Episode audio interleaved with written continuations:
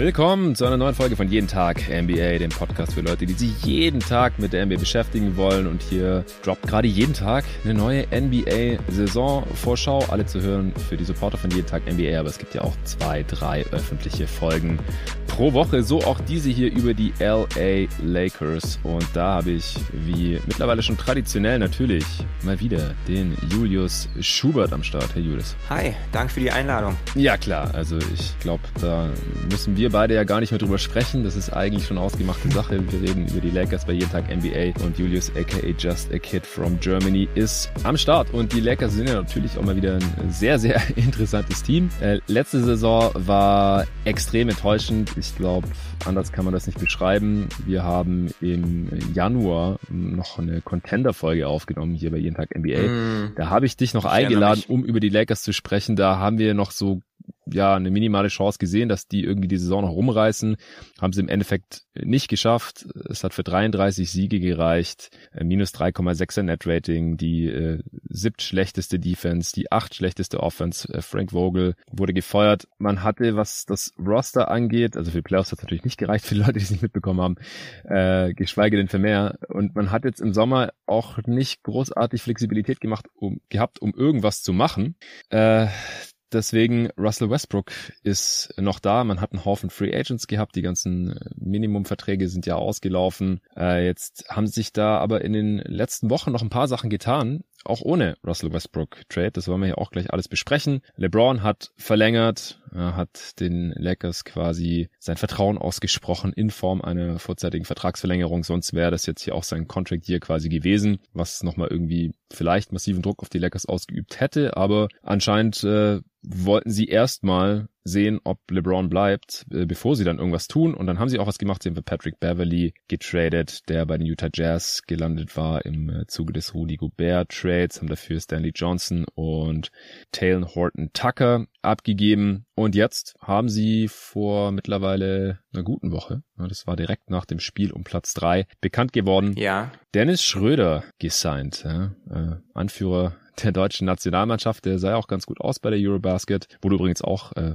vor Ort warst und dir die Games reingezogen hast, auch äh, so ein mhm. bisschen äh, gecovert hast. Ja, Schröder ist zurück in LA deutlich günstiger, als er das mehr hätte haben können. Aber ich glaube, das Fass müssen wir jetzt nicht nochmal aufmachen. Das äh, hat mittlerweile, glaube ich, auch der Letzte mitbekommen denn es war jetzt nur noch ein Minimumvertrag drin. Das war klar gewesen, egal wo er noch landet, dass es wahrscheinlich nur ein Minimumvertrag werden wird. So ist es jetzt auch passiert. Und jetzt ist es wirklich ziemlich spannend, wie die Lakers in die Saison gehen werden. Also wer startet da, wer spielt da, spielt Russ noch da oder traden die den noch oder schicken den einfach nach Hause oder kommt er gar von der Bank? Und was ist mit diesem Roster überhaupt drin? Äh, erstmal vielleicht als LeBron-Fan, du bist ja kein Laker for Life-Fan, korrigiere mich bitte, falls ich da falsch liegen sollte, aber du bist LeBron-Fan seit 2010 und äh, rootest deswegen für die Lakers, interessierst dich für diese mm. Franchise. Ich äh, bin Full Disclosure, hat wahrscheinlich auch schon der eine oder andere Hörer mitbekommen, auch LeBron-Fan seit 2003. Also ich bin beileibe kein Laker-Fan, aber ich finde es natürlich immer schöner, wenn LeBron irgendwie in den Playoffs ist. Deswegen äh, hoffe ich, dass es besser läuft als in der letzten Saison. Deswegen hau doch erstmal kurz raus, so wie fühlst du dich gerade als LeBron-Fan und Lakers-Sympathisant? Yo, also ich bin, ja, zwiegespalten natürlich nicht wirklich happy mit, mit der Offseason der Lakers. Man ist insgesamt sicherlich ein bisschen besser geworden als, als im Jahr davor, als in der letzten Saison vor allem. Aber wenn man den Anspruch hat, äh, dass man, dass man Meister wird, dass man ein Contender ist oder dass man zumindest im, im Favoritenkreis ist und den, den haben die Lakers generell und den haben sie äh, auch einfach, weil man LeBron James und Anthony Davis im Kader hat, äh, dann, dann ja ist man dem, dem, dem, diesem Anspruch nicht wirklich gerecht geworden und man hat es nicht geschafft, in dieser Offseason in meinen Augen ein Team zusammenzustellen, mit dem man nächste Saison um den Titel mitspielen kann. Und dementsprechend ist es einfach äh, eine eine Offseason, die lange nicht so gut war, wie sie hätte sein können und wie sie es auch hätte sein müssen, wenn die Lakers irgendwelche Titelansprüche äh, haben wollen in der kommenden Saison. Von daher bin ich bin ich äh, ziemlich enttäuscht, weil LeBron hat nicht mehr so viele Jahre, er hat nicht mehr so viele Möglichkeiten, um um Titel mitzuspielen. Und ich ja. sehe da einfach vor dieser Saison schwarz. Ich bin generell sehr optimistisch, Äh, auch einfach, wenn man in LeBrons Karriere sehr optimistisch sein konnte über LeBrons Teams. Aber wenn du dich erinnerst an unsere, an unsere letzten Previews, ich war sehr optimistisch in dem Sommer, als Anthony Davis zu den Lakers getradet wurde, als wir 2019 mhm. Anfang Oktober die Preview aufgenommen haben. Ich war sehr optimistisch vor der Bubble. Ich war nach dem Lakers-Titelgewinn optimistisch. Selbst letzte Saison äh, habe ich gesagt, es gibt ein Szenario, in dem die Lakers äh, sehr, sehr gut sein können. Aber ich war seit drei Jahren nicht mehr so pessimistisch vor einer Saison über, über LeBrons Team und äh, glaube weiterhin, und da können wir gleich noch ein bisschen drüber reden, dass solange Westbrook ein Laker ist, äh, die Lakers nicht um den Titel mitspielen werden und auch große Probleme haben werden, überhaupt in die Playoffs zu kommen. Okay, ja, da können wir gerne gleich weitermachen. Vorher gibt's kurz Werbung vom heutigen Sponsor. Umbrellas ist eine junge Grafikdesignagentur aus Wien. Die betreuen Kunden in Österreich, Deutschland und der Schweiz seit 2015. Die sind absolute Logo-Experten und machen mehr als 500 Logo-Projekte im Jahr. Ihr Ziel ist es, Projekte schnell, einfach und unkompliziert abzuwickeln, den Kunden das anzubieten, was sie benötigen und keine unnötigen Dinge verkaufen, die sowieso nicht relevant sind. Kann ich bestätigen. Genauso ist es auch bei mir umgesetzt worden. Der Fokus liegt dabei auf eher kleinen Firmen oder Gründern mit beschränktem Budget, für die sie deine ideale Lösung haben. Und außer mit jeden Tag MBA arbeiten sie auch mit handwerklichen Berufen, Baufirmen, Malern, Elektrikern zum Beispiel zusammen, genauso wie Beauty-Salons oder Friseur, Nagelstudio, Kosmetiksalon und so weiter. Auch Ärzte, Sportler und Fitnesscoaches, Consultants, Therapeuten und dergleichen mehr. Die ersten Logoentwürfe sind kostenlos so entstehen also nur Kosten, wenn die Qualität von Umbrellas auch gefällt. Zusätzlich zum Logo unterstützt Umbrellas dann die Kunden natürlich auch mit anderen Produkten, also Drucksorten, äh, Visitenkarten, Briefpapier, Stempel, Flyer, Broschüren, Türschilder, T-Shirts etc. und vor allem der Website wie bei jedentagmba.de. Und ihr Hörer von Jeden Tag MBA bekommt auch ein Spezialangebot von Umbrellas. Ihr müsst dem Projektmanager im Laufe eures Projekts einfach den Gutscheincode jeden Tag NBA mitteilen und dann bekommt ihr 15% auf eure Bestellung. Das ist doch ein sehr, sehr solider Deal, oder? Also, schaut mal vorbei auf umbrellas.de, U-M-B-R-E-L-L-A-Z.de. Den Link findet ihr auch in der Beschreibung dieses Podcasts, genauso den Gutscheincode und auch den Link zur neuen Jeden Tag NBA Website. Ja, du hast gerade gesagt, die Offseason war nicht so gut, wie sie hätte sein müssen und auch sein können. Und wenn ich dich richtig verstanden habe, hängt es in allererster Linie an einem Russell Westbrook Trade, oder? Also du meinst, der ja. muss eigentlich weg, koste es, was es wolle? Ja, auf jeden Fall. Das ist ein große Problem. Die Lakers hatten viele Probleme auch im Kader letzte Saison, aber das große Problem war in meinen Augen, dass äh, der Fit der beiden Superstars mit ähm, Russell Westbrook nicht funktioniert hat. Und äh, ich glaube, dass wir alle gesehen haben, dass dieses Experiment, was hätte funktionieren können, nicht funktioniert hat. Und ich sehe keinen Grund, warum es in dieser Saison funktionieren sollte. Und ich verstehe ehrlich gesagt nicht, wie man nach der letzten Saison sich jetzt im Lakers Front Office hinstellen kann und sagen, okay, wir, wir versuchen das nochmal wir, wir sind optimistisch, dass es jetzt funktioniert aus irgendeinem Grund. Und äh, deswegen, äh, ja, kann man, kann man von den Moves, die die Lakers, von den kleineren Moves, die die Lakers äh, gemacht haben, erhalten, was man möchte. Äh, und da werden wir gleich zu kommen. Das ist alles nicht mhm. so schlecht gewesen. Aber dieser große Elephant in the Room, dass einfach Westbrook da ist, äh, ja, macht das alles irgendwie wieder ein bisschen, ein bisschen kaputt und verhindert, glaube ich, dass die Lakers sehr, sehr guten Basketball spielen werden nächste Saison. Ja, also kann ich total nachvollziehen es gab schon Möglichkeiten, wie man hätte sehen können, dass es irgendwie klappt. Und wir waren ja auch, also vor allem jetzt natürlich gemessen an dem, wie es ausgegangen ist, relativ optimistisch vor der letzten Saison. Du ja, ein super. bisschen mehr als ich, aber ja. ja, also Worst Case 48 Siege, hast du gesagt, ich 45. Also da sind jetzt halt mal locker 15 Siege unter deinem Worst Case gelandet und 12 unter meinem. Und was äh, wir im Best Case gesehen haben, da legen wir jetzt mal lieber den Mantel des Schweigens drüber.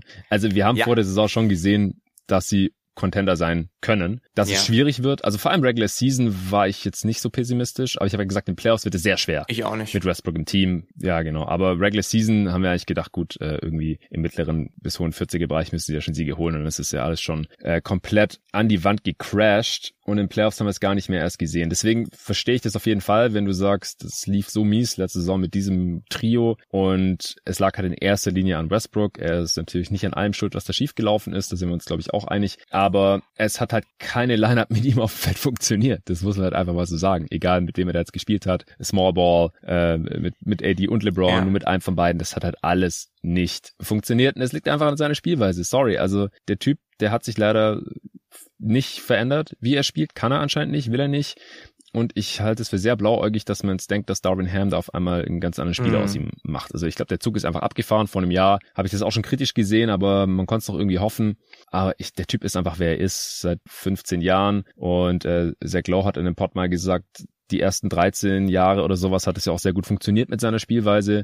Da war einfach ein krasser Floor Raiser. Die Teams sind zumindest mal in die Playoffs gekommen und als er einen KD neben sich hatte und in Harden ist man auch mal in die Finals gekommen. Mit KD hat man noch mal ein paar Playoff-Runden gewonnen, aber mit ihm als Alleinunterhalter dann halt in den Playoffs nichts mehr. Und mittlerweile kommst du halt mit ihm im Roster wahrscheinlich nicht mal mehr in die Playoffs. Also zumindest nicht, wenn alles auf ihn ausgelegt ist und man dann vielleicht auch noch ein bisschen darüber hinaus was gewinnen wollen würde mit Spielern wie AD und LeBron James. Aber um, um das vielleicht mal noch kurz abzuhaken, was da eventuell möglich gewesen wäre oder was du dir gewünscht hättest, so wer wäre dein Lieblings Trade-Gegenwert gewesen? Von welchem Team? Welche Spieler? Was schwebt dir da vor? Also es standen, standen ja zwei Sachen im Raum immer mal. Äh, zum einen natürlich äh, einfach straight up in irgendeiner Art und Weise Westbrook für Kyrie Irving, ähm, mhm. was ich sicherlich nicht optimal gefunden hätte, weil wir alle Kyrie Irving kennen, aber was natürlich spielerisch ein ziemliches Upgrade gewesen wäre und die Lakers vor allem offensiv äh, ziemlich unaufhaltsam gemacht hätte, wenn wenn alle drei Spielen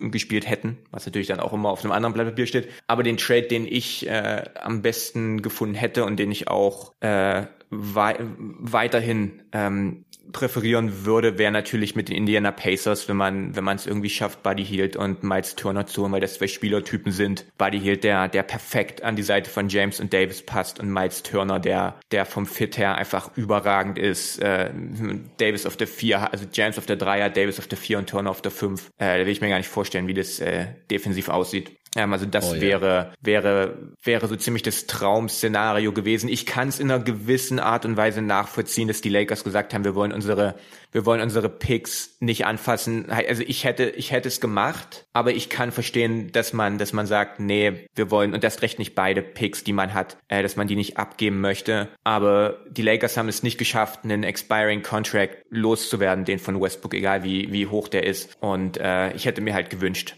dass man, dass man wirklich alles versucht, um konkurrenzfähig zu sein im nächsten Jahr und das hat man in meinen Augen nicht getan. Ja, genau. Also Kyrie ist halt wohl mittlerweile vom Tisch, nachdem die Nets dann doch nicht implodiert sind und danach sah es halt mhm. lange Zeit aus und ich glaube, dann haben die Lakers halt auch erstmal drauf gewartet mir scheint es halt so, als ob das Paket der Pacers Plan B wäre und dass sie dafür halt auch nicht die Picks auf den Tisch legen wollen, die die Pacers wahrscheinlich fordern. Und da geht es vielleicht im Endeffekt nur um Protections. Wir wissen es nicht so genau, aber dass es bis zum jetzigen Zeitpunkt noch nicht so weit kam, das äh, zeigt mir halt, dass keins von beiden Teams jetzt verzweifelt genug ist, äh, von ihrer Position abzurücken. Und die Lakers bräuchten diese Verzweiflung eigentlich, mm. weil wenn sie einen Trade machen, wenn sie West wegtraden, wäre es ja eigentlich vor dem Training Camp Camp ganz geil gewesen, dass dieses Team sich auch mit ja. dem neuen Headcoach dann einspielen kann und es halt nicht erst während der Regular Season dann irgendwie passieren muss. Also ich weiß auch nicht genau, was die da vorhaben mit Westbrook, machen da irgendwie gute Miene zum bösen Spiel. Ich glaube, er selber hat auch nicht mehr so Bock mhm. drauf. Er hat auch seinen Agenten im Sommer entlassen, nachdem der halt gemeint hat, so, ey, äh, wird schwierig, ein Trade für dich irgendwie hier einzutüten. Mhm. der hat sich danach auch öffentlich geäußert äh, dazu und äh, das hat alles schon relativ tief blicken lassen, dass halt Westbrook irgendwie nicht so ganz einsieht, was die Stunde geschlagen hat und dass äh, sich jetzt halt nicht gerade irgendwie 29 andere Franchises nach ihm die Finger lecken. Ja. Kann halt sein, dass man noch einen anderen Trade einstielen kann, die ich jetzt aber alle auch nicht so super vielversprechend finde, mit irgendeinem der anderen Tanking-Teams, äh, die noch teilweise Capspace, Capspace über haben, wie den Spurs, äh, wo man dann vielleicht irgendwie Richardson, äh, McDermott und so zurückbekommen könnte. Aber klar, ja, oder Utah. ein Star, also oder Utah, genau, ähm, die haben ja auch noch ein paar Spieler übrig, die ja, zumindest mehr helfen würden als Westbrook, sage ich jetzt mal. Aber mhm. ich verstehe, dass Irving mit seiner Upside so am sexiesten ist. Ich habe mal hier bei einer Frage, bei einer Answering Machine, äh, mich aber auch für das Pacers-Paket ausgesprochen als mein favorisiertes Paket, weil ich glaube einfach, ja. dass diese Skillsets den Lakers auch fehlen. Also ein Stretch Rim Protector neben AD, das wäre einfach unfassbar in Miles Turner und äh, dann halt noch ein Shooter wie Buddy Hield, der halt so mit das höchste Dreiervolumen der gesamten Liga hat. Also der kann sonst nicht so super viel, aber er kann halt ballern und das ist neben AD und LeBron offensiv halt auch extrem wertvoll und so ein Spieler haben sie jetzt halt auch noch nicht. Ja. Und da kann ich mir dann halt vorstellen, dass wenn LeBron und AD mit einem ziemlich geilen Supporting Cast halt besser spielen als letzte Saison, auch fitter sind als letzte Saison, dass man dann nochmal Contender werden könnte. Aber jetzt aktuell mit dem jetzigen Team und dieser Situation? Das ist mein Problem mit dieser Offseason, dass man eigentlich die Chance gehabt hätte, wieder in den Contender-Kreis zu kommen. Man kann, man kann nicht die Offseason von jedem NBA-Team bewerten anhand von, ist dieses Team jetzt im Kreis der Favoriten. Das ist, ist unmöglich, das ist unfair. Aber die Lakers sind eines der Teams, die man, glaube ich, daran hätte messen können und sie sind es nicht. Und das ist, das ist mein ja. Hauptproblem. Ich glaube, die Lakers hätten könnten Stand heute ein Contender sein und sie könnten auch einer der Favoriten auf den Titel sein und sie sind es nicht. Und das ist, das ist mein Problem. Ja. Wie siehst du dann in dem Zuge oder in dem Kontext die Extension von LeBron? Glaubst du, dass er für sich selbst doch irgendwie Sicherheit haben wollte? Er will sowieso nicht weg aus LA, er hat jetzt halt die Kohle genommen und wird dann auch sehr gut verdienen. Seine ja, letzten Jahre in der NBA. Irgendwann äh, wird Gevatter Zeit hier auch noch mehr sein Tribut zollen, glaube ich, auch wenn er hm. ja, der beste 38-Jährige ist, den diese Liga je gesehen hat. Denkst du, dass die Lakers da ein Stück weit auch drauf gepocht haben, gesagt haben, so, ey, wir sicherlich keine Picks weg, solange du nächsten Sommer Free Agent werden kannst. Das war in Cleveland ja am Ende auch so, bevor er dann ja. äh, gegangen ist. Da haben die ja auch diesen äh, Nets-Pick, aus dem dann Colin Sexton letztendlich wurde, nicht mehr weggetradet, mm. weil LeBron sich ja auch nicht committed hatte. Ja, LeBron, ich, ich denke immer, ich, ich, äh, ich kenne LeBron jetzt, nachdem ich ihn jahrelang äh, verfolgt habe und seine Moves äh, sehr genau beobachtet habe. Ich, ich glaube, es war zu erwarten, dass er dass er verlängert und dass er das, das Timing auch kein Zufall ist, dass sein Vertrag so ausläuft, beziehungsweise die Spieleroption reinkickt, wenn, wenn sein Sohn in die NBA kommt. Ich denke. 2024, ja. Genau. Also ich hatte da auch ein Video drüber gemacht, in dem ich äh, dieses Szenario für, für am wahrscheinlichsten gehalten habe. Ich fand das Timing halt ein bisschen überraschend, weil so wie ich eigentlich LeBron kennengelernt habe, ist er, also nicht, dass ich ihn kennen würde, aber ist, dass er halt eigentlich nicht irgendwie unterschreibt, bevor er nicht sein, seinen Willen bekommt und bevor er das nicht mhm. maximal mhm. äh, als, als Druckmittel benutzt hat. Und ich hätte so ein bisschen erwartet, dass, dass sich Klatsch und LeBron hinstellen und sagen, ihr, ihr, ihr macht diesen Trade, ihr ihr tradet die Picks weg und dann unterschreibe ich, ja. äh, dass er, dass er quasi unterschrieben hat, ohne, ohne dass es äh, so gekommen ist, hat mich ein bisschen überrascht. Was da jetzt genau die Beweggründe waren, ob die Lakers gesagt haben, wir machen das nicht, äh, da kannst du dich jetzt äh, ja noch so hinstellen und das fordern, oder ob das irgendwelche anderen Gründe hatte, äh, weiß ich nicht. Ich glaube, er möchte in LA bleiben. Die die Familie hat sich dort eingelebt. Vielleicht will er auch nicht, dass seine Söhne jetzt noch mal irgendwie die Schule wechseln, whatever. Ich glaube, dass er gerne dort lebt und äh, nicht vorhat, bis sein Sohn in die NBA NBA kommt, äh, das Team zu wechseln, weil man sich das vorstellt, dass er nächstes Jahr dann, dann für ein Jahr irgendwo hingeht, dann wird sein Sohn, keine Ahnung von wem gedraftet, dann geht er dann dahin. Ähm, das ist, glaube ich, auch nicht äh, seine Art. Von daher, dass er bleibt und dass er so lange bleibt, hat mich nicht überrascht, aber ich hätte wirklich gedacht, dass er, dass er das als echtes Druckmittel äh, einsetzt und dann auch in der Regel, wie es halt eben eben so ist, auch das bekommt, was, was er möchte.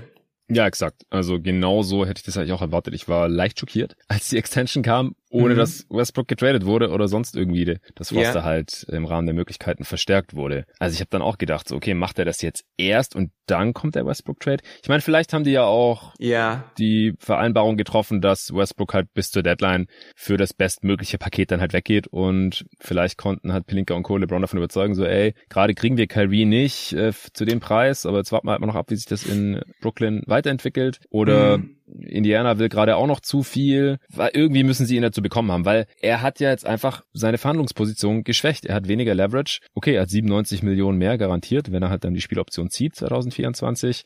Schön und gut, aber die Kohle nicht genau dieselbe, aber die würde er jederzeit bekommen, entweder von den Lakers oder auch von yeah. äh, anderen Teams. Da wäre es dann halt ein bisschen weniger. Also wegen der Kohle, das ist halt einfach kein life-changing Money mehr für LeBron. Das kann es eigentlich nicht gewesen yeah. sein. Oder, ja?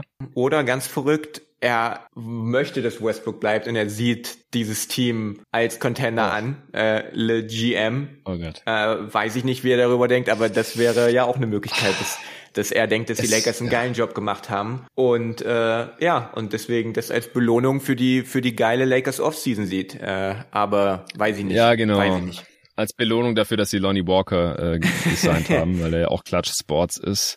Yes. Äh, kann ich nicht ausschließen, ganz ehrlich, Le GM, wir haben schon wilde Moves ja. gesehen, die auf seinem Biss gewachsen waren. Ganz Natürlich auch der Westbrook Trade allen voran. Aber ich ja. kann mir nicht vorstellen, dass er nach der letzten Saison wirklich sich das angeguckt hat und gesagt hat, okay, das mit Westbrook, das ist geil, wir behalten den. Also das, das glaube ich einfach überhaupt nicht. Ja, es waren Verletzungen. Wenn, wenn, wenn, wenn sie nicht verletzt gewesen wären, dann, dann wären sie, dann wären sie heute Meister. ja, ja, genau. Ja, safe. ähm, ich meine, zu einem gewissen Grad äh, müssen wir auch sagen, wir konnten auch nicht riechen, dass es bei den Lakers, und wir haben uns da viele Gedanken drüber gemacht vor einem Jahr in der Preview, welche Lineup sehen wir überhaupt? Es gibt keine Lineup, die hm. 100 Minuten auf dem Feld stand. Keine einzige. Null. Ja. das ist unfassbar. Ja. Das sieht man sonst eigentlich nicht bei irgendeinem Team, das irgendwie Ambitionen hat. Also da gab es einfach verschiedenste Verletzungen und auch ein, zwei Kaderveränderungen mhm. und so, dass da einfach überhaupt gar nichts äh, sich einspielen konnte. Das kam natürlich noch dazu, aber ja. der Hauptgrund war einfach, dass es noch viel schlechter gepasst hat, als wir äh, gedacht hätten. Ja. Ähm, nee, aber um, um das kurz abzurunden hier mit der LeBron Extension, er nimmt sich auch selbst die Option, jetzt ich sage ja nicht, dass er unbedingt zu einem anderen Team wechseln muss oder dann nochmal umziehen muss oder irgendwie sowas. Aber wenn jetzt zum Beispiel auch nächsten Sommer irgendwie sich mehrere geile Free Agents für die Legs entscheiden würden, dann hat er jetzt auch nicht mehr die Option, auf Geld zu verzichten und es möglich zu machen. Mhm. Jetzt auf der anderen Seite sagt man immer, ja, LeBron wird nie mehr auf Geld verzichten. Das hat er einmal gemacht, als er zu den Heat gegangen ist und hat es danach ja. laut Windhorst und Co. irgendwie jahrelang bereut, was ich dann wiederum auch nicht ganz verstehen kann. Ich meine, er ist der erste mhm. Basketball-Milliardär äh, mittlerweile offiziell. Ja. Dass er dann halt nicht mal so den, den Tim Duncan oder Dirk Nowitzki macht und sagt, okay, ich verzichte auf fünf oder zehn Millionen und dafür holen wir nächstes Jahr den, den Titel. Ja, also ich blick da nicht ganz ja. durch, auch nicht als langjähriger LeBron-Fanboy, aber das war halt irgendwie auch schon immer so. Mich hat's auf jeden Fall verwundert. Ja, jetzt müssen wir halt abwarten. Spätestens zur Trade-Deadline wissen wir, ob es eine Vereinbarung gab, dass Westbrook auf jeden Fall getradet ja. werden muss oder wenn es jetzt auch mit ihm nicht klappt als Sixth Man oder so, dass er dann halt einfach nach Hause geschickt wird. Weil ohne dass LeBron es abnickt, passiert sowas ja nicht. Ja, das stimmt. So, dann äh, Patrick Beverly Trade vielleicht noch kurz und dann noch kurzes Schröder Signing und dann können wir uns mal überlegen, wer da überhaupt spielen wird im Endeffekt. Äh, Beverly Trade fandst du gut, hast du vorhin schon so kurz anklingen lassen. Wunderbar. Kam auch, kam auch ein Video dazu, also liebe ich den Trade äh, des Taylor Horton Tucker diesem, diesem Team, was ja obviously im Win-Now-Modus ist, nicht hilft. Äh, das war, denke ich, deutlich bei all den Anlagen, die er gezeigt hat in der Vergangenheit. Beverly äh, hilft genau bei den großen Schwachstellen dieses Kaders, die auch weiter noch Schwachstellen sind, auch mit Beverly jetzt, aber er hilft und das ist äh, Dreier-Shooting und Defense. Ähm, man hat ihn relativ günstig bekommen. In meinen Augen äh, ist jemand, ja. ist ein Dog, jemand, der, der auch, das war ja auch ein Problem letztes Jahr, eines der vielen, vielen Probleme, dass einfach der Einsatz nicht gestimmt hat, dass kein, dass die Leader nicht mit guten Wäsche vorangegangen sind, dass da keiner war, der, der da äh, ja mal ein bisschen, bisschen Feuer gezeigt hat. Ähm, mm. Und das ist Beverly. Von daher liebe ich den Move. Liebe ich. Ja, passt vom Skillset halt auch perfekt zu LeBron. Ja. Klar, wäre schon geil, wenn sie noch ein bisschen Playmaking auch mit auf der Platte haben, auch wenn LeBron und AD drauf sind. Aber Beverly ist halt ein 3D-Spieler. Klar, der kommt jetzt auch langsam in die Jahre. Der kann auch mal einen größeren Spieler verteidigen. Der Dreier fällt ganz solide. Und ob man das jetzt als äh, mhm. Dog oder Hustler oder Winning Player bezeichnen will, ist eigentlich egal, aber es ist halt auch kein Zufall, glaube ich, dass Patrick Beverly bisher in seiner Karriere noch nie die Playoffs verpasst hat, so viel ich weiß. Ja. Ich will jetzt nicht sagen, dass die Lakers deswegen in die Playoffs kommen, aber es ist auf jeden Fall ein Spieler, der sehr gut reinpasst und man hat dafür zwei Spieler abgegeben, die überhaupt nicht reingepasst haben. Also vor dem ja. Beverly Trade habe ich mir dieses Roster echt angeschaut. Ich weiß noch, wie ich mit Nico drüber gesprochen habe, der auch ein alter LeBron-Fanboy ist. Wir haben gesagt, kann ein Roster schlechter zu LeBron passen als dieses Lakers-Team? Ich glaube nicht. Also nope. einfach so wenig Shooting. Es war ja unfassbar. Ja. Und das ist immer noch so. Also Beverly, wir wollen jetzt auch nicht so, als ob Beverly jetzt hier irgendwie ein Gamechanger wäre. Er ist ein, er ist ein guter Rollenspieler, der vom Fit her gut reinpasst. Aber wenn die Lakers, äh, ja, oder wie sage ich das? Ich glaube, ich glaube nicht, dass, dass Beverly am Ende den großen Unterschied macht. Er, er, er passt gut rein, aber er ist jetzt kein, kein Difference Maker hm. in, in meinen ja, Augen. Ja, es passt. Es ist einfach ein, ein Schritt in die richtige Richtung. Genau, ein Schritt in die richtige Richtung, aber nicht der Move, den du machst, wo dann all deine Probleme auf einmal keine Probleme mehr sind. Ja. So, also so wollen wir es jetzt auch nicht rüberbringen. Nee, aber das Lonnie Walker Signing ist zum Beispiel dadurch auch nicht mehr ganz so schlimm. Weil der war halt einfach yeah. nur eine, eine Kopie von THT. Ein bisschen besser vielleicht. Ja. Yeah. Ja, und Stanley Johnson, ja, guter Body defensiv, aber halt eigentlich unspielbar, zumindest auch solange Westbrook noch da ist, jetzt auch mit Schröder Wenn's und ankommt, ja. neben LeBron und AD alles äh, echt suboptimal. Also auch, dass es ein 2 gegen 1 Trade war und man ja. dadurch jetzt den Roster-Spot für Schröder noch hatte. Also der Trade war eigentlich wirklich mhm. perfekt. War, war wirklich gut, ja. Genau. Ja. Gut, und jetzt noch zum Schröder-Signing. Hat dir auch gefallen? Ähm, ja, also mit Schröder, Schröder zum Minimum kann man, glaube ich, nichts falsch machen, weil man, ich glaube, das ist äh, ein guter Value-Deal. Man, man hat einen Spieler bekommen, der, der mehr liefert als das, was er am Ende kostet, glaube ich. Äh, Schröder hat bei der Eurobasket gezeigt, was er kann. Mein, mein Problem mit diesem Deal ist, also ich verstehe, warum man den Deal gemacht hat, aber ich sehe nicht so richtig, wie sage ich das, ich sehe nicht so richtig, wie die Lakers jetzt wirklich davon profitieren wollen, einfach weil man so wahnsinnig viele Guards hat und auch Point Guards. Also ich, ich verstehe nicht so richtig, warum man Westbrook und Beverly und Schröder und diese anderen Guards hat, von denen hm. keiner eigentlich so richtig auf der 3 spielen kann, wenn LeBron ja. eh dein offensiver Point Guard ist. Und wenn man, wenn die Lakers die Intention haben, Westbrook zu behalten, dann verstehe ich ehrlich gesagt nicht so ganz, warum, warum man Schröder jetzt hat. Wenn man natürlich, wenn die Lakers, also sagen wir es so, der, der Schröder-Deal ist gut. Er könnte großartig sein für die Lakers, wenn man es, wenn man Westbrook noch los wird. Weil wenn man Westbrook los ja. wird für, ich weiß, einen Big Man und einen Flügelspieler oder selbst für Buddy Hield, Buddy Hield und Miles Turner, dann hätte man mit Schröder einen direkten Ersatz für Westbrook, den man davor nicht hatte. Wenn man davor Westbrook getradet hätte, klar, man hätte immer noch LeBron als offensiven Point Guard, das wäre jetzt nicht das große Problem. Aber dann wäre schon so eine gewisse Ballhandling, Playmaking, äh, Lücke und Baustelle, die die Lakers ja haben, seitdem LeBron in, in LA spielt, ähm, das, was sich vor allem zeigt, wenn er halt nicht spielt. Wenn man jetzt Westbrook mhm. los wird für einen Nicht-Point Guard, dann hätte man den direkt gesetzt mit Schröder und dann Schröder fürs Minimum und dann ist es ein Geniestreich. Jetzt ist es, statt heute ist es ein genau. schöner Move. Er könnte noch zum Geniestreich werden, aber ja, läuft wieder alles am Ende darauf zurück, was, was mit Westbrook passiert. Sehe ich auch so, dass es halt so ein bisschen der erste Schritt ist ähm, Richtung Westbrook Trade oder nach Hause schicken. Ja. Ähm, weil zusammen machen die natürlich gar keinen Sinn. Das ist klar. Und äh, auch dieses Triumvirat. Ja. Also du kannst natürlich Schröder und Beverly mal nebeneinander spielen lassen oder Beverly und Westbrook, aber Westbrook und Schröder eigentlich überhaupt nicht. Oh, und, und dann noch ein traditioneller Center. und dann neben LeBron. Halleluja. Ja, ja, genau. Ja, ja, genau. Am besten noch Damon Jones äh, starten. Spacing wird, oh Mann, ey. Also dieses Team ja. hat immer noch, was Spacing angeht, was die Offense angeht, absolutes Katastrophenpotenzial, oh. wenn man einfach mal verschiedene Lineups durchgeht. ja. ähm, und wir können dann jetzt auch langsam mal Richtung Lineups gehen und, und wer da startet und so. Ähm, mhm. Mit den ganzen Guards, du hast es gerade schon angeschnitten, das macht die Offseason natürlich halt auch nicht besser, dass man halt hier Clutch Client Lonnie Walker gesigned hat. Ähm, der eigentlich auch nicht wirklich auf der 3 spielen kann, der auch ein shaky äh, Shooter ist und der jetzt kein Defensivmonster mhm. ist, so dass man sagt, ja gut, der hilft wenigstens in der Defense und der ist athletisch, wenn er seinen 3 trifft, das ist ein geiles Signing. Ja. Das ist schon auch echt ein schwieriger Fit wie ich finde, dann hast du Austin Reeves, der für einen Wing eigentlich auch relativ klein ist. Kendrick Nunn ist noch ja, da, äh, ja. der jetzt ewig kein Basketball mehr Problem. gespielt hat. Ja, also man wird Three-Guard-Lineup spielen müssen. Selbst wenn Westbrook keine Minute für dieses Team spielt, wird man Three-Guard-Lineup spielen müssen, wenn man äh, Walker und Reeves als eher als Guards als als Wings auch äh, sieht, gerade defensiv. Also das ist echt schwierig und ich habe mich halt auch schon vor dem Beverly Signing und Schröder Signing gefragt gehabt, welche Wings spielen hier überhaupt, falls AD und LeBron äh, halt nicht die ganze Zeit in den traditionellen Center noch spielen, ist da ja echt viel Spielzeit frei und da hat man halt im Prinzip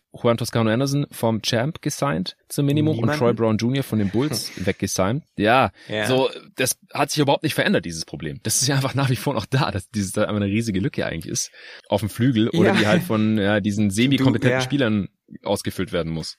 Ja, du hast quasi 96 Minuten für, für die Spieler im Backcourt und die teilen sich sechs Spieler in irgendeiner Art und Weise. Ja. Keiner von denen kann so richtig auf der drei spielen. Man hat aber auf der drei nicht so richtig, nicht so richtig äh, Spieler. Also dieser Kader ist halt einfach überhaupt nicht balanciert und überhaupt nicht ausgeglichen und äh, ja, eine ne ziemliche Enttäuschung. Das muss man einfach sagen. Ich glaube, wenn man mal mit der mit der Starting Liner vielleicht anfangen im, im Frontcourt ist es ein bisschen einfacher. Ich sehe kein Szenario, in dem Anthony Davis als Center startet. Äh, ich glaube, dass, dass die Lakers da ganz klassisch mit James auf der 3, Davis auf der 4 und einem dieser beiden traditionellen Center anfangen. Ich würde mich nicht wundern, wenn es Damian Jones ist, der da startet. Und dann ist halt die mhm. Frage, okay, dann die beiden, dann ja, wer startet im Backcourt? Würde mich wundern, wenn wenn Westbrook nicht startet. Die die Gerüchte gibt's ja schon seit Mitte letzter Saison. Äh, ich glaube, ich glaube es nicht, dass dass äh, Westbrook von der von der Bank kommt. Ähm, ich glaube, wenn die ich ja, wenn die Lakers genug genug daran glauben, dass es funktionieren kann in dieser Saison, dass sie Westbrook behalten, dann dann lassen sie ihn glaube ich auch starten und dann und dann musst du eigentlich schon schon fast Beverly äh, neben ihm spielen lassen. Ich glaube nicht, dass man Austin Reeves starten lässt. Ich glaube, dass, dass Austin Reeves von diesen sechs sechs Backcourt-Spielern, äh, der ist der der am Ende leider leider äh, zu wenig Minuten bekommt. Mm. Äh, ich bin bekanntermaßen ein sehr großer Austin Reeves Fan. Ich finde, er sollte auch auf jeden Fall in den Closing Lineups, wenn die Lakers dann noch klein spielen, äh, eingesetzt werden. Aber ich kann mir vorstellen, dass es am Ende leider ja ein bisschen Austin Reeves schadet, dass die Lakers so viele Guards haben. Ähm, von daher ja, glaube ich, dass, dass die Lakers mit Westbrook und Beverly äh, starten werden oder Westbrook und Schröder. Also auf jeden Fall zwei, zwei Point Guards. Ich würde Lonnie Walker nicht, nicht starten lassen. Ich würde äh, Kendrick mhm. Nunn nicht, nicht starten lassen nach, nach der langen äh, Pause, die er hatte.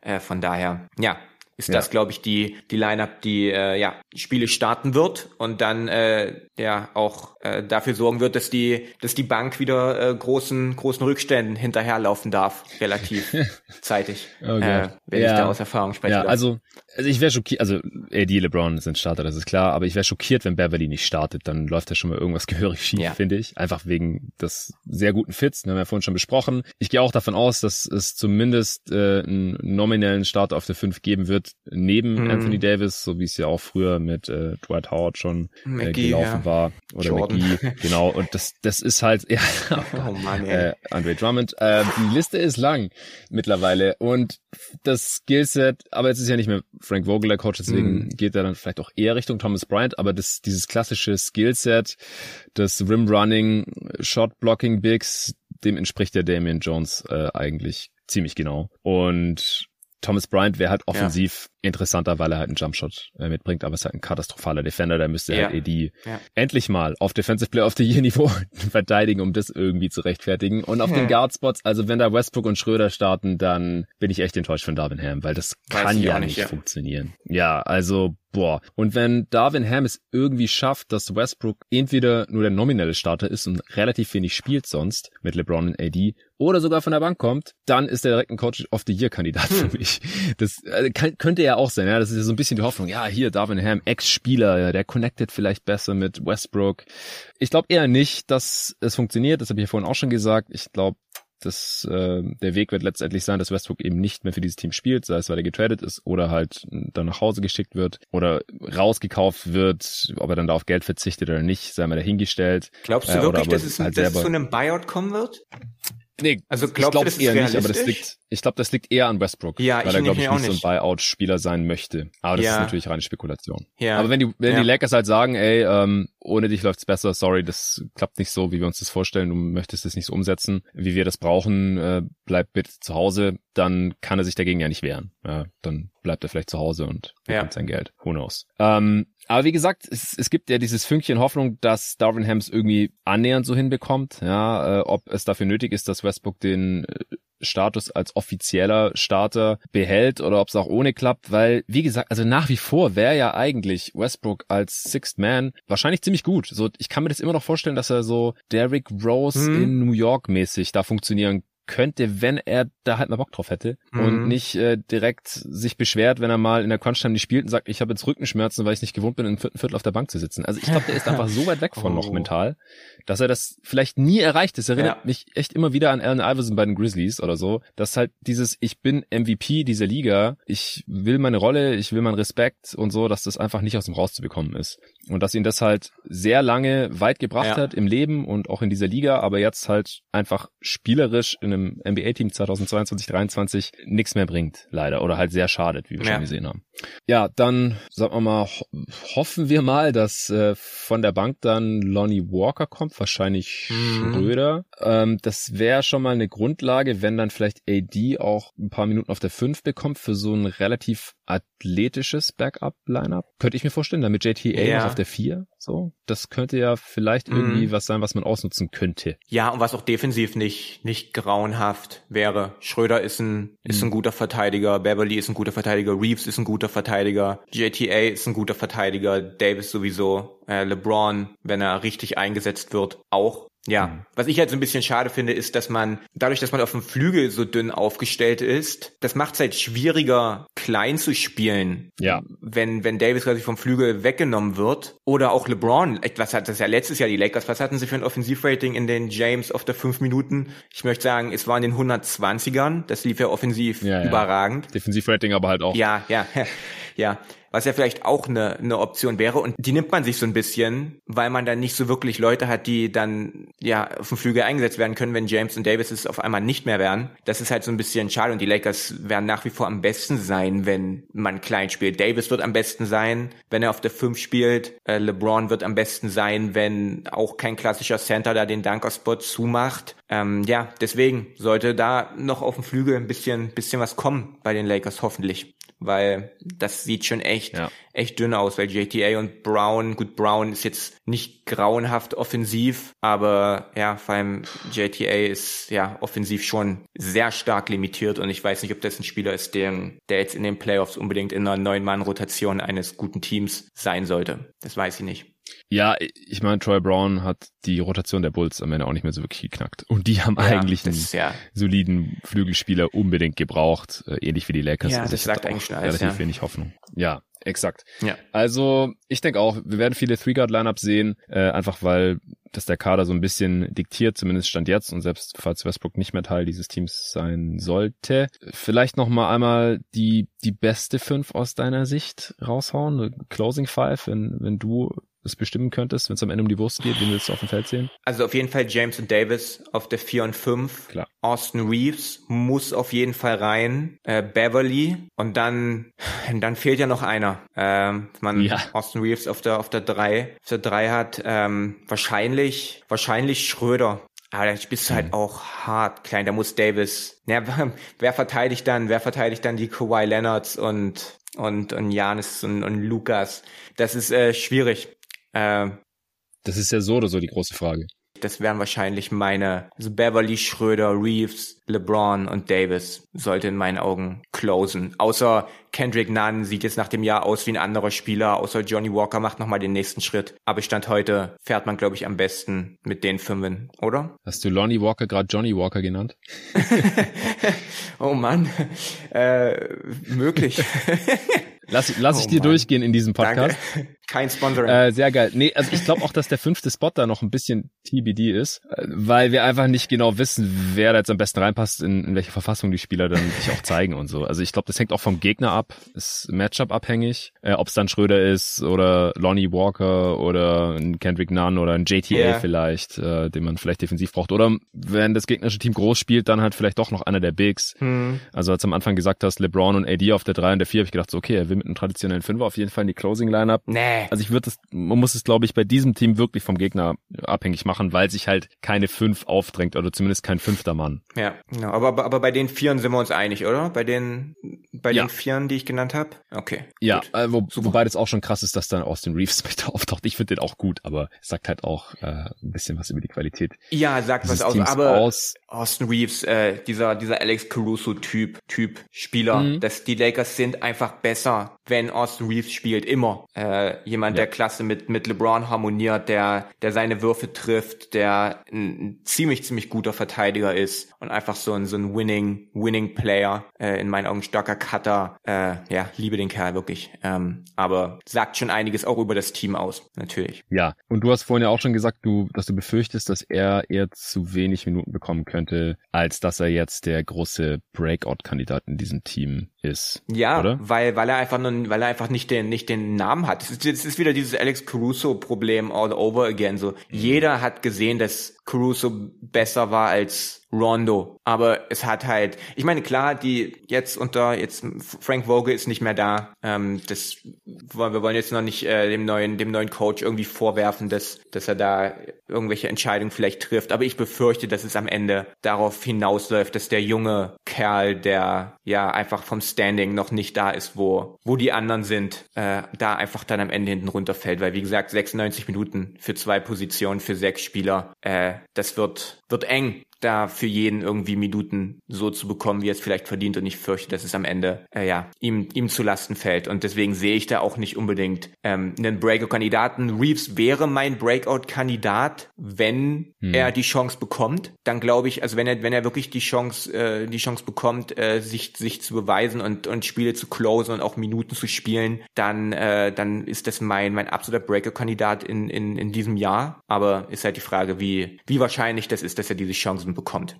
Und er hat letztes auch schon 23 Minuten pro Spiel gespielt. Also wenn er das halten kann, diese Rolle, dann wäre das, glaube ich, schon mhm. ein relativ großer Erfolg für ihn aus den genannten Gründen. Ansonsten könnte Lonnie Walker, wenn alles perfekt läuft und vor allem er seinen ja. Dreier gut trifft, äh, so eine Art Breakout-Season haben, bräuchte er eigentlich fast, um diesen Move in der Offseason zu rechtfertigen, ja. ehrlich gesagt. Und ansonsten vielleicht Thomas Bryant, wenn der offensiv einfach wunderbar funktioniert, mhm. aber auch der ist ja letzte Saison erst spät von einem Kreuzbandriss zurückgekommen, hat dann noch 27 Spiele gemacht und war da halt auch nicht mehr annähernd der Dude, der in der Vorsaison noch gewesen war, aber er geht jetzt auch erst in die Age 25 Season hat halt in diesen 27 Spielen für die Wizards dann unter 30 Prozent seiner Dreier getroffen. In den beiden Saisons äh, davor waren es gut auch nur 56 Spiele insgesamt, aber über 40 Prozent. Mhm. Da müsste halt wieder eher hinkommen, äh, damit er halt auch defensiv irgendwie tragbar ist und man da irgendwie von einem Breakout sprechen kann, wenn er irgendwie, keine Ahnung, 30 Minuten pro Spiel spielt oder ja. sowas. Aber das halte ich, halte ich alles halt leider für eher unrealistisch. deswegen ja. finde ich ja auch die ganzen Signings nicht so super passend, auch wenn die so vom individuellen Talent für Minimum Deals natürlich ziemlich gut waren. Und sie sind auch, also sie sind deutlich besser als das, was die Lakers letztes Jahr gemacht haben. Sind jünger. Äh, das ist, das war ja ein jünger, großes ja. Problem letztes Jahr mit der Lakers Offseason. Das, wie waren es alleine? Acht Free Agents waren über 30, die sie verpflichtet haben. Ja. Dieses Jahr sind drei Spieler im Kader über 30. Letztes Jahr hat man alleine acht Free Agents verpflichtet. Also das, das Team ist jünger und athletischer und das ist, denke ich, äh, was Gutes. Es gibt wenige,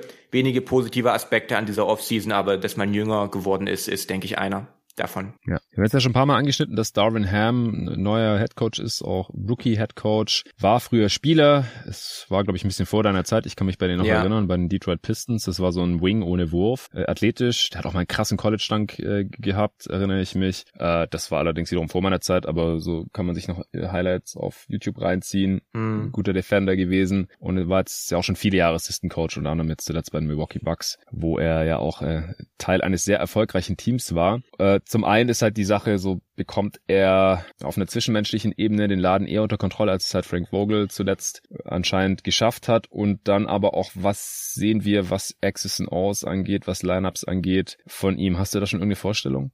Ja, also ich werde mich hier sicherlich nicht äh, wieder hinstellen und mir das gleiche antun wie letztes Jahr, wo ich, wo ich gesagt habe, ich glaube dran, jetzt kommen, jetzt kommen die Spielzüge, jetzt kommt Movement in der Offensive, jetzt kommt Team Basketball. Äh, ich glaube dran, was wir da ja, aus zwei Preseason-Spielen damals gesehen hatten, was LeBron auf der Pressekonferenz gesagt hat, dass diese Enttäuschung erspare ich mir. Deswegen gehe ich da mit so wenig äh, Erwartungen wie möglich rein und lass mich einfach vom Gegenteil überzeugen, sollte es weit kommen. Aber ich, ich erwarte genau das, was wir in den letzten Jahren auch gesehen haben. Viele Isolations, viel Pick and Roll von LeBron, Post-ups von LeBron, viele Anthony Davis Post-ups, wenig Spielzüge, versuchen so oft es geht natürlich in die Transition zu gehen, was die Lakers äh, gut machen. Ähm, aber sobald man im Halbfeld ist, dann ja hat man weder das Spielermaterial für Movement, Dreier, Spielzüge oder sonst irgendwelche mhm. Faxen, ähm, noch ja glaube ich, dass es generell in einem, Le in einem LeBron-Team äh, ja im jetzigen Stadium seiner Karriere irgendwie besonders viel mit der Realität zu tun hat. Von daher, ich lasse mich gerne vom Gegenteil überzeugen. Es wird mich freuen, wenn sich endlich mal was ändert. Aber ich glaube es erst, wenn ich sehe, äh, offensiv und defensiv. Da äh, Herr mit der mit der Bucks äh, Vergangenheit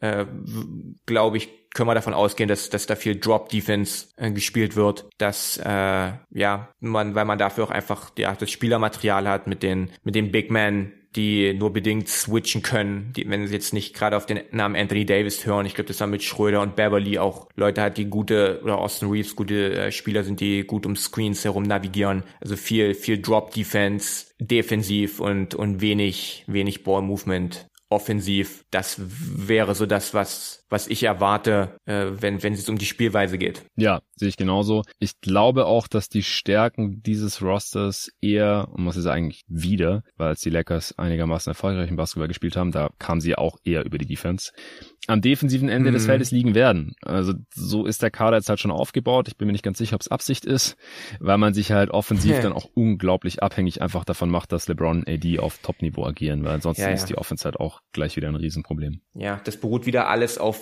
der individuellen Klasse von den beiden, was gut gehen kann, wenn Anthony Davis All-Time auf einem All-Time Great Level spielt und LeBron wie der mit großem Abstand beste Spieler der Welt aussieht, so wie es in der Bubble war, dann kann das funktionieren, aber du, du setzt hier alles auf die Karte individuelle Klasse von einem Spieler, der letztes Jahr mehr Spiele verpasst hat, als er gespielt hat und immer verletzt ist und mhm. einem Spieler, der LeBron wird 38 ja. im Dezember. Age 38 Season. Genau. Das ist halt so ein bisschen das Problem.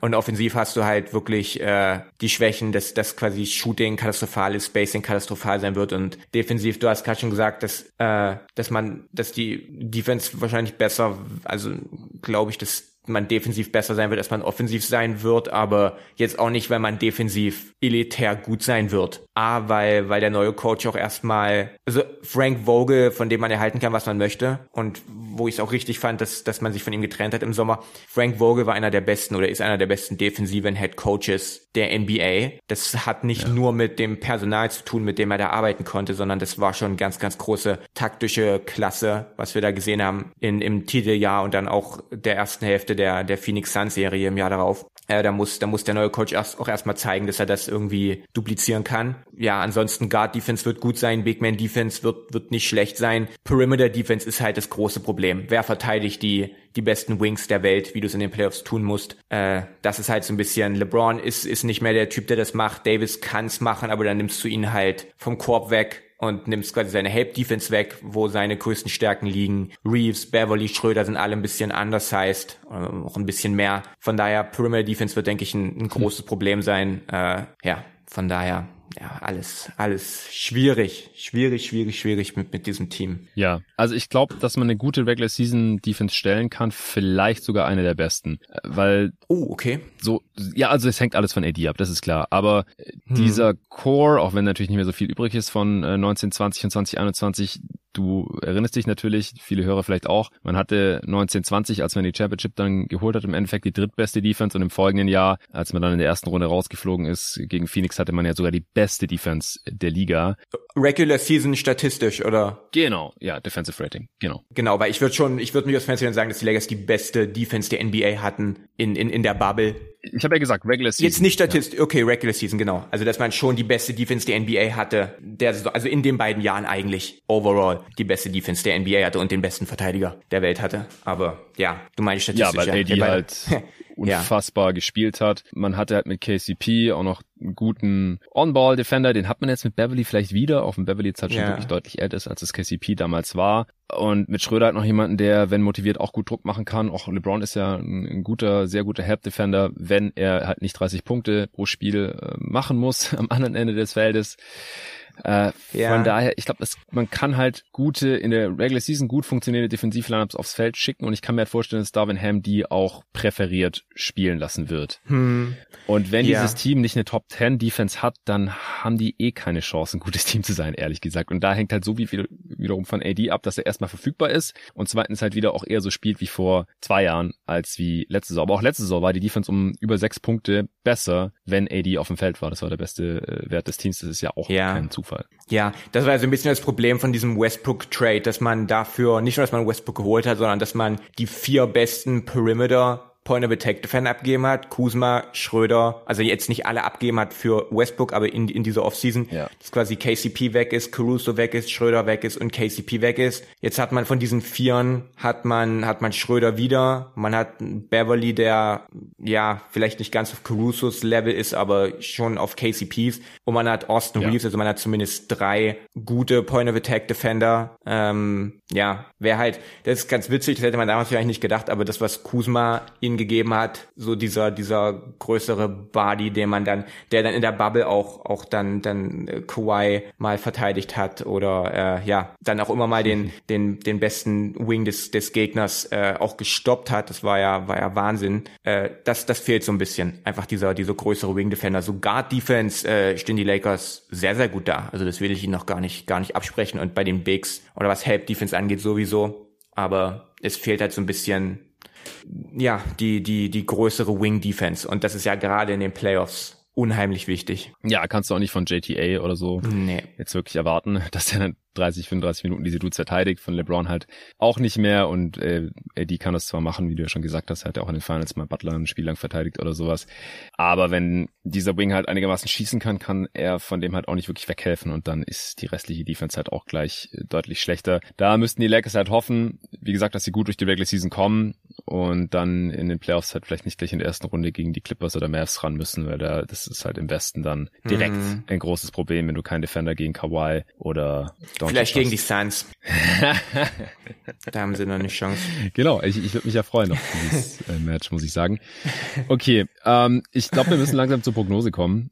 Im Best Case mhm. bekommt Darwin Ham das alles irgendwie auf die Reihe. Westbrook wird entweder erfolgreich halbwegs einigermaßen erfolgreich im Rahmen der Möglichkeiten eben integriert oder man kann ihn sogar noch für irgendwas, was besser passt, traden vor der Deadline. Ich glaube, das wäre der allerbeste Case äh, und AD bleibt mal fit und legt ein Prime Year hin. Äh, LeBron ist auch in der Age 38 Season noch richtig mhm. gut, muss offensiv weniger machen, aber kann dafür defensiv wieder mehr geben. Äh, Schröder spielt auch, wie er es damals für die Lakers schon getan hat, wieder zurück an alte Wirkungsstätte und man findet halt eine funktionierende Rotation, dass man da halt einen guten Mix aus Shooting und Defense hinbekommt, auch wenn der Stand jetzt gerade ziemlich schwierig aussieht, vor allem ohne Westbrook Trade. Ja. Aber irgendwie klappt das dann halt alles. Was siehst du dann für eine Anzahl an Siegen in der Regular Season? Ich glaube, dass das Ceiling dieses Teams, was ja auch letztes Jahr schon das Thema war, Ceiling ist hoch, Floor ist niedrig. Ähm, ich, ich tue mich immer schwer, damit Siegen zu tippen. Aber wenn, also ich glaube, der Best Case dieses Lakers-Teams ist, dass man um den Heimvorteil mitspielt. Mhm. Das ist der absolute Best Case. Und dafür weiß nicht, 48, 48 Siege habe ich hier. Uh, das war letztes Jahr dein Worst Case, Alter. Wahnsinn, oder? Puh. Ja, und das, obwohl man besser geworden ist. Und das, obwohl man... Ja, eben. Ja, du siehst mal, wie, wie optimistisch wir waren. Vielleicht ist 48 auch ein bisschen niedrig für den Best Case. Ich find's zu niedrig. Ja, was, was, was sagst du denn? Ich sage, wenn AD fit bleibt, und das ist halt im Best Case so, äh, und LeBron halt das Level einigermaßen halten kann und das alles andere, was wir gerade gesagt haben, dann holen die über 50 Siege. Dieses Potenzial hat dieses Team. Es ist, ist unre unrealistisch, ja, aber es ist ja der Best Case. Es ist mm. unwahrscheinlich, sage ich jetzt mal, aber nicht unmöglich. Ja. Yeah. Und deswegen sage ich, im Best Case können die Lakers 55 Siege holen. 55. Also, letztes Jahr habe ich 59 gesagt. 59. Ich bin jetzt niedriger, ja, vor allem okay. weil Westbrook noch da ist, aber ich glaube einfach, dass dieses Team besser ist und dass im Best Case halt AD natürlich nicht so viele Spiele verpasst und so und dass man Westbrook halt wegtradet oder er halt ähm, dieses Team nicht so runterzieht wie letzte hm. Saison. Also ich sag, im Best Case sind deutlich über 50 Siege drin. Ich habe 55 aufgeschrieben. Ja. Yeah. Ich glaube, ich würde, ja, ich weiß nicht, ob ich bis 55 hochgehen würde, aber ich würde, ja, ich glaube, ich, ja. Hau raus jetzt. Ich kann meine jetzt nicht revidieren, aber ich glaube, äh, ich würde, ja, dann wahrscheinlich mich ein bisschen umstimmen lassen und jetzt nicht auf 52, 52, 53 hochgehen. Ja, weil ich glaube, wir sind halt hart, hart biased jetzt von der letzten Saison. Ja, der Best Case ist halt, dass LeBron wieder ein MVP-Kandidat ist und dass, dass Anthony Davis ja. fit bleiben kann und auch wie ein MVP-Kandidat und Defense Player of the Year genau. spielt. Ja, wie gesagt, das Ceiling ist, ist Ceiling ist super hoch. Du hast schon recht. Ja. Also ja. nicht super, super hoch, 60 Siege hoch, aber halt, ja, ja Heimportal über 50 Siege hoch, auf jeden Fall. Das sehe ich schon. Und was, was, was war, was war mein Best Case letztes Jahr? 58. Oh, Mensch, hey, 58, da waren wir. Eieiei, Stimmt, das wollten wir eigentlich gar nicht sagen. hey, du hast Am gefragt. Anfang der Folge. Äh, ja, stimmt. Oh Mann, ey. Okay, gut. ja, dann jetzt äh, Worst Case. Äh, der, der muss logischerweise auch niedriger liegen, weil wir haben es gesehen letzte Saison, was passieren kann, selbst wenn man LeBron im Team hat und AD da spielt. Ähm, Okay. Was ist der Worst Case? 32, 32 Siege. Ist der Noch Worst weniger Case. als letzte Saison. Uff. Noch weniger als letzte Saison. Ah, das ist der, der ganz, der ganz, ganz, ganz worst. Ich nehme an, dass du deutlich höher bist. Also deutlich höher kann man eigentlich nicht gehen, weil wir haben es ja schon gesehen. äh, Und LeBron wird noch älter. Aber ich glaube halt, Westbrook wird keine 78 Spiele für dieses Team machen oder halt nicht so viele Minuten spielen. Und der hat das Team halt schon übel runtergerissen. Und der Supporting Cast gefällt mir halt auch ein bisschen besser. Also ich Hm. glaube im Worst Case, ich sag 35. Das ist dann auch eine 20 Siegespanne. Ich mag das ja immer nicht, solche so riesigen Spannen Ja. zu haben, aber bei die sind es auch Bei 20 dem Siege. Team ist, glaube ich, die Spanne größer halt so bei als bei Team. den allermeisten Ja. anderen Teams. Ja, es ist so. Ja. Es ist so, richtig. Ja, jetzt kommt der spannendste Teil. Die Prediction, die Over-Underline. Äh, hast du eine Ahnung, wo die liegt? Ich habe nachgeschaut, natürlich. 44, 45, 43 Ja. rum, die Drehe? Ja, 45,5 habe ich, ja. Uh, okay. Ja, drunter. Schon drunter. Für mich ist es ein Play-in-Team, um ehrlich zu sein. Der Westen ist halt auch tough. Die NBA ist allgemein tough. Der Westen ist ein absolutes Blutbad nächste Saison. Der Westen ist. Vor allem, ich habe auch vorhin überlegt, ist gerade, gibt's ein anderes Thema, aber gibt's gerade irgendwelche Langzeitverletzten von den besseren Spielern? Sind da alle fit, oder? Zum Glück ja. Oder? Also, also kommen jetzt dann zurück. Ja, ja, Also ich genau. wüsste jetzt also, keinen von den Top 50 Spielern, der jetzt gerade bis, keine Ahnung, jetzt längere Zeit der nächsten Saison, wo jetzt schon feststeht, dass er das, dass er das verpasst. Also der Westen, es sind alle fit. Im Westen ja. Es, es gibt so viele gute Teams. Für mich ist es, für, für, für für mich ist es ein Play-in-Team. Also so under. Im mittleren Outcome wahrscheinlich ja. Also ich, ich kann Anthony Davis, was die Zahl der gemachten Spiele angeht und auch ja, was ist das für eine Over-Underline? er Ist, ist es die Over-Underline für Ja. Anthony Davis Spiele, die er Und die absolviert? brauchen ihn unbedingt, dass er halt spielt, weil sonst wird es nichts mit der Defense und auch mit der Offense wird es sonst schwierig. Ja, ja. Und auch LeBron hat letzte Saison schon einige Spiele verpasst. Was hat er gemacht? 56 Spiele. Hm. Der müsste halt auch deutlich mehr spielen, dass sie halt diese Line reißen, denke ich. Und Westbrook ist halt ein großes Fragezeichen. Ich meine, es gibt halt schon die Möglichkeit, dass äh, Darvin Ham jetzt sagt, nee, nee, der startet und ich krieg das hin und das Lakers Front Office ist d'accord damit und das den jetzt erstmal doch nicht traden Ja. aus irgendeinem verrückten Grund.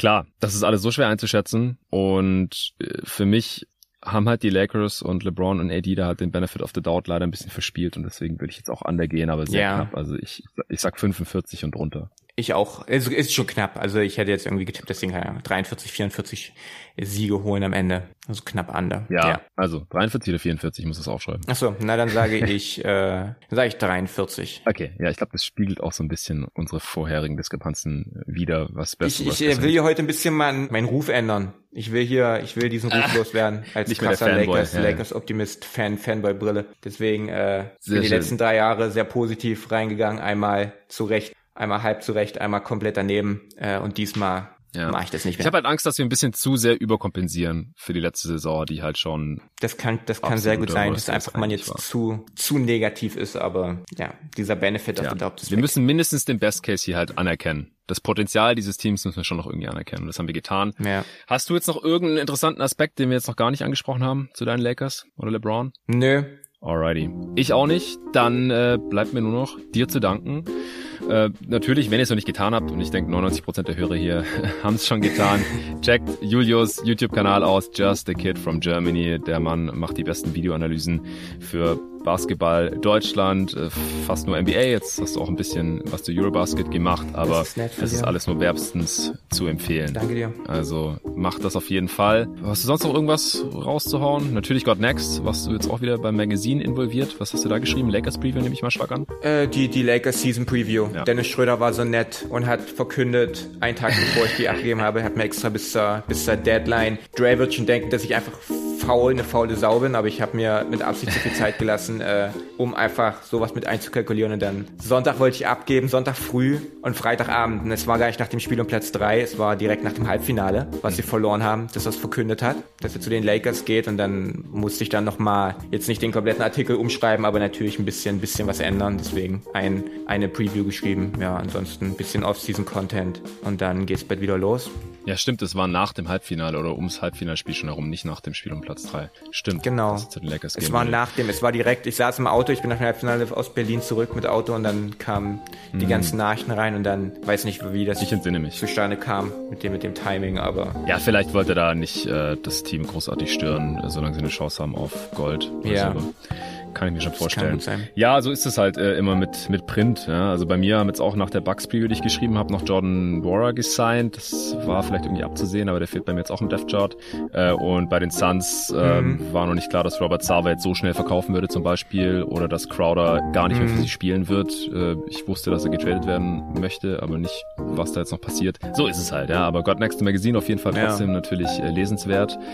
Korbt euch das, äh, falls noch nicht getan. Danke dir nochmal, Julius Julius. Immer wieder gern. Danke an Umbrellas fürs Sponsor dieser Folge. Und bis zum nächsten Mal. Ciao.